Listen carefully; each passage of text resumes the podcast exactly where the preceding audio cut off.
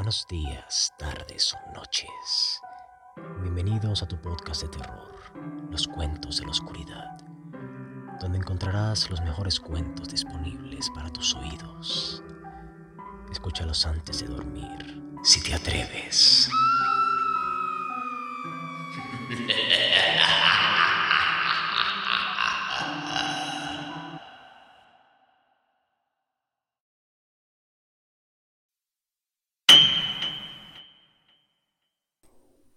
vampiro, John William Polidori.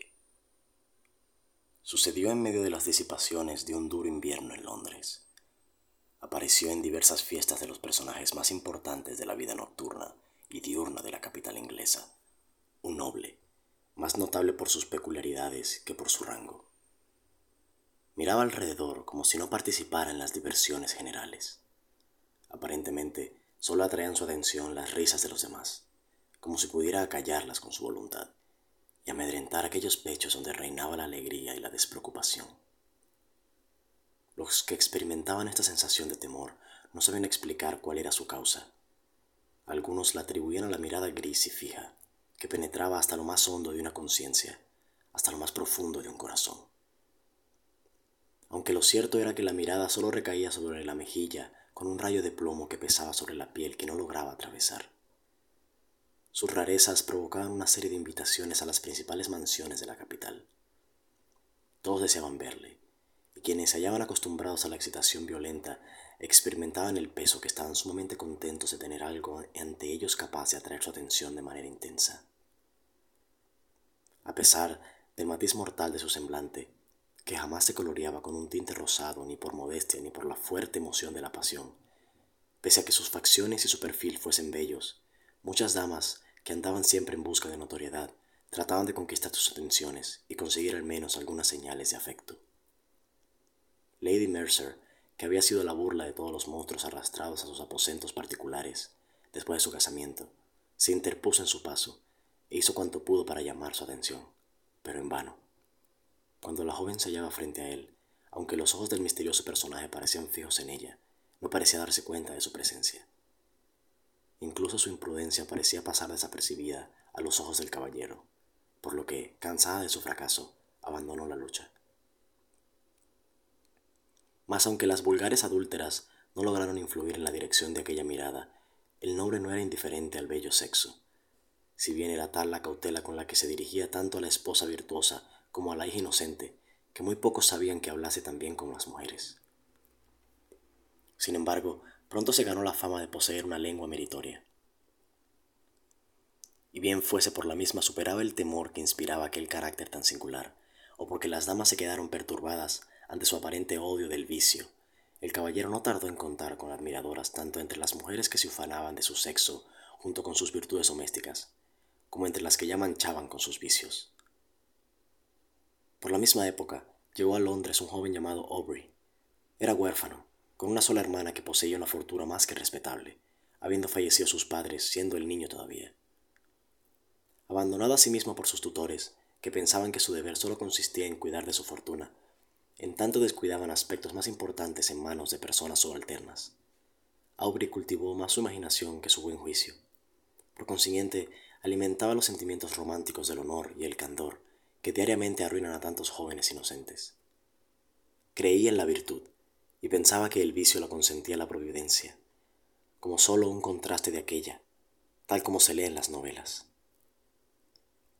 Pensaba que la desgracia de una casa consistía tan solo en las vestimentas, que la mantenían cálida, aunque siempre quedaban mejor adaptadas a los ojos de un pintor, gracias al desarreglo de sus pliegues y a los diversos manchones de pintura. Pensaba, en suma, que los sueños de los poetas eran las realidades de la existencia. Aubrey era guapo, sincero y rico. Por tales razones, tras su ingreso en los círculos alegres, le rodearon y atosigaron muchas mujeres, con hijastras casaderas y muchas esposas en busca de pasatiempos extraconyugales. Las hijas y las esposas infieles pronto opinaron que era un joven de gran talento, gracias a sus brillantes ojos y sus sensuales labios. Adherido al romance de sus solitarias horas, Aubrey se sobresaltó a descubrir que, excepto en las llamas de las velas, que chisporroteaban no por la presencia de un duende, sino por las corrientes de aire. En la vida real no existía la menor base para las necesidades románticas de las novelas, de las que había extraído sus pretendidos conocimientos. Hallando, no obstante, cierta compensación en su humanidad satisfecha, estaba a punto de abandonar sus sueños, cuando el extraordinario ser antes mencionado y descrito se cruzó en su camino. Le escrutó con atención, la imposibilidad de formarse una idea del carácter de un hombre tan completamente absorto en sí mismo, de un hombre que presentaba tan pocos signos de la observación de los objetos externos a él, aparte del tácito reconocimiento de su existencia, implicado por la evitación de su contacto, dejando que su imaginación ideara todo aquello que halagaba su propensión a las ideas extravagantes, pronto convirtió a semejante ser en el héroe de un romance, y decidió observar a aquel retoño de su fantasía más que al personaje en sí mismo. Trabó amistad con él, fue atento con sus nociones, y llegó a hacerse notar por el misterioso caballero. Su presencia acabó por ser reconocida.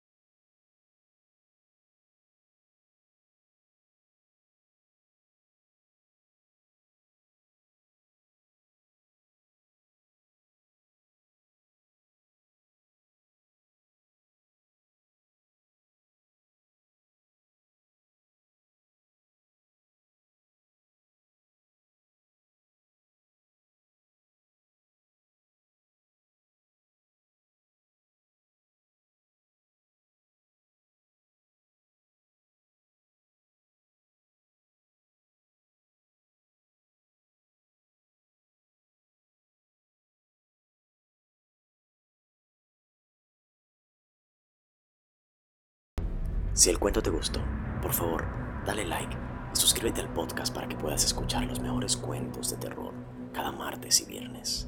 Si te atreves.